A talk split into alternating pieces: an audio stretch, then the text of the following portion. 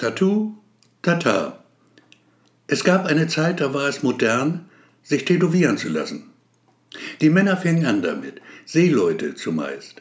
Sie ließen sich Bilder nackter Schönheiten in die Haut stechen, die Namen ihrer Frauen und Kinder, ihrer Freunde und Freundinnen. Aber auch Tiere wurden gewünscht, wilde Tiere vor allem, Löwen und Tiger, Schlangen und die Könige der Lüfte, die Adler. Irgendwann sprang der Funke dann auf die Frauen über. Eine winzige Rose am Busen, ein Herzchen am Oberarm. Es wurde schick, sich mit einem Tattoo zu schmücken. Hier und da und überall. Kein Körperteil blieb verschont, selbst die intimsten Stellen waren nicht sicher davor, mit einem Tattoo versehen zu werden. Viele Jahre, Jahrzehnte lang, bis weit ins zweite Jahrtausend hinein ging alles gut wurde tätowiert auf Teufel komm raus. Menschen liefen wie lebende Bilderbücher durch die Straßen der Städte. Männer und Frauen tätowiert von Kopf bis Fuß. Dann eines Tages, es ist Sommer, Hochsommer, ein Samstag im Hochsommer kommt es zum Knall, und zwar buchstäblich. Eine Frau, 35 Jahre alt, sie heißt Melissa K., explodiert auf offener Straße. Zu einem ähnlichen Vorfall kommt es nur wenig später auf dem Hamburger Straßenstrich. Opfer ist eine junge Hure, einmal B24. Beide Frauen waren stark tätowiert. Doch misst man dem vorerst keine Bedeutung bei. In den Medien wird es nur am Rande erwähnt. Tätowiert sind schließlich viele. Unter denen freilich, die es sind, geht die Angst um. Die Angst, dass ihnen womöglich dasselbe passiert auch sie vielleicht plötzlich zum Knallkörper werden. Hinzu kommt, dass man sie meidet mit einem Mal. Man lässt lieber Vorsicht walten, will sich nicht unnötig in Gefahr begeben. Wer tätowiert ist, muss um sein Leben fürchten. Banden machen Jagd auf sie, nachts, wenn niemand sie sieht. Sie schießen, stechen, prügeln ihre Opfer zu Tode. Morgens liegen Leichen auf den Straßen. Tätowierte Leichen. Inzwischen zerbersten mit lautem Knall zwei weitere Frauen in Hamburg. Immer Frauen, immer in Hamburg, immer draußen, draußen auf der Straße. Und alle sind sie tätowiert. Panik macht sich breit in der Hansestadt. Man schreit nach der Polizei. Bei der freilich gibt es längst eine Sonderkommission. Die Ermittlungen laufen 24 Stunden am Tag. Doch man kommt nicht vom Fleck. Wie kann es angehen, dass Menschen einfach explodieren? Niemand hat eine Antwort darauf. Eine Rentnerin will Aliens gesehen haben, die auf eine der Frauen geschossen haben. Mit so einem komischen Ding, sagt sie. Da sei die Frau dann explodiert. Ein alter Herr spricht von einem Blitz, der eines der anderen Opfer, die Hure, getroffen habe. Er selbst habe es gesehen, ein Blitz aus heiterem Himmel. Als der Beamte ihn skeptisch anschaut, fügt er hinzu, der Herrgott hat sie bestraft. Das können Sie ruhig aufschreiben. Und wofür hat Gott sie bestraft, will der Ermittler wissen? Dafür, dass sie ihren Körper verkauft hat, sagt der alte Herr. Und dann ergänzend noch, und ja, tätowiert war sie schließlich obendrein. Noch recht jung ist ein Augenzeuge, der den Beamten Fotos auf seinem Smartphone zeigt. Sein Name Kevin O., 17 Jahre alt. Er war am Ort des Geschehens, als Melissa K. explodierte. Die Bilder Zehn Stück sind es, zeigen Passanten, die ihres Weges gehen. Eine Frau mit Kinderwagen, ein Mann mit Hund, zwei alte Damen, die sich angeregt unterhalten. Beide mit Einkaufstüten bepackt. Und dann ist da noch eine Person. Sie steht auf allen Bildern an derselben Stelle. Ein wenig links von der Mitte. Steht da wie festgenagelt, absolut bewegungslos, steht da und schaut nach rechts, die ganze Zeit nach rechts. Ein kleines Mädchen.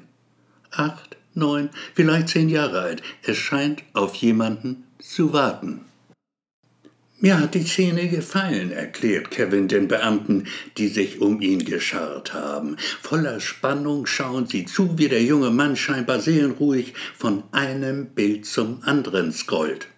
Messerscharfe Fotos, allesamt. Passen Sie auf, sagt Kevin. Schauen Sie rechts, ganz rechts. Da kommt die Frau. Sie wissen schon welche. Tatsächlich, Es ist Melissa K., die am Bildrand auftaucht. Und das Mädchen, das Mädchen in der Mitte, ein wenig links von der Mitte, es hat sich bewegt. Ein Hauch nur hat es den Kopf bewegt, ihn angehoben ganz leicht, es schaut jetzt direkt der Frau ins Gesicht. Auf dem nächsten Bild, dem neunten, passiert es dann. Melissa K. explodiert. Um sie herum entsetzte Gesichter. Nur das Mädchen, dieses Kleine, schaut völlig teilnahmslos drein. Auf dem zehnten Foto geht es bereits davon. Ganz ruhig offenbar, ganz so, als sei nicht das Geringste passiert. Ein Moment lang herrscht Totenstille, nur Kevin macht den Mund auf. Das wär's, sagt er trocken. Danke, sagt ebenso trocken einer der Beamten. Schön, dass du uns das gebracht hast. Immerhin schon zwei Wochen, nachdem du die Fotos gemacht hast. Warum nicht gleich? Würdest du uns das bitte erklären? Nun ja, Kevin gerät in Stottern. Es ist nicht mein Smartphone, Sie verstehen? Okay, du hast es also geklaut, stimmt's? Geliehen, würde ich sagen. Aber die Aufnahmen hast du gemacht, richtig? Ja, dann nehmen wir das jetzt alles zu Protokoll und du kannst gehen. Ist das in Ordnung so? Klar, Mann. Alles okay, Mann. Das Handy natürlich bleibt hier. Smartphone, Mister. Ein Smartphone ist das.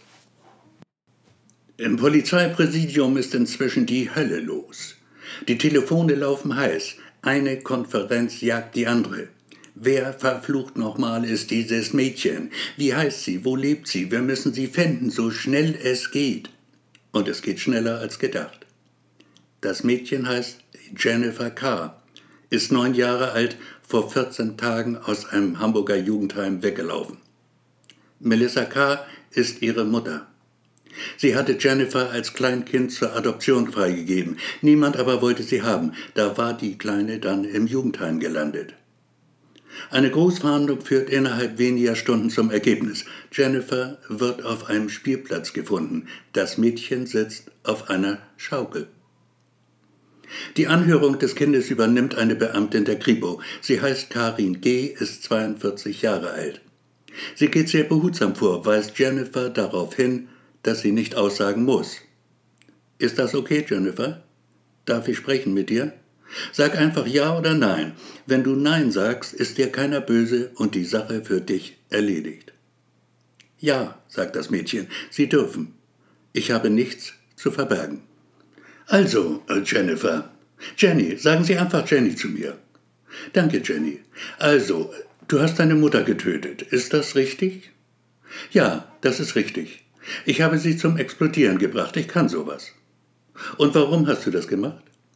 Weil sie mich nicht haben wollte, mich im Stich gelassen hat. Deshalb. Und die zweite Frau? Die Nutte meinst du? Ja, die meine ich. Die war genauso schlimm tätowiert wie Mama. Auch deshalb habe ich Mama gehasst. Ich fand das so eklig, die schrecklichen Bilder auf ihrer Haut. Die haben mir richtig Angst gemacht. Ich war ja noch so klein, ein Baby fast noch. Deshalb also auch die Nutte. Ja, deshalb. Und auch die anderen beiden. Und wie machst du das?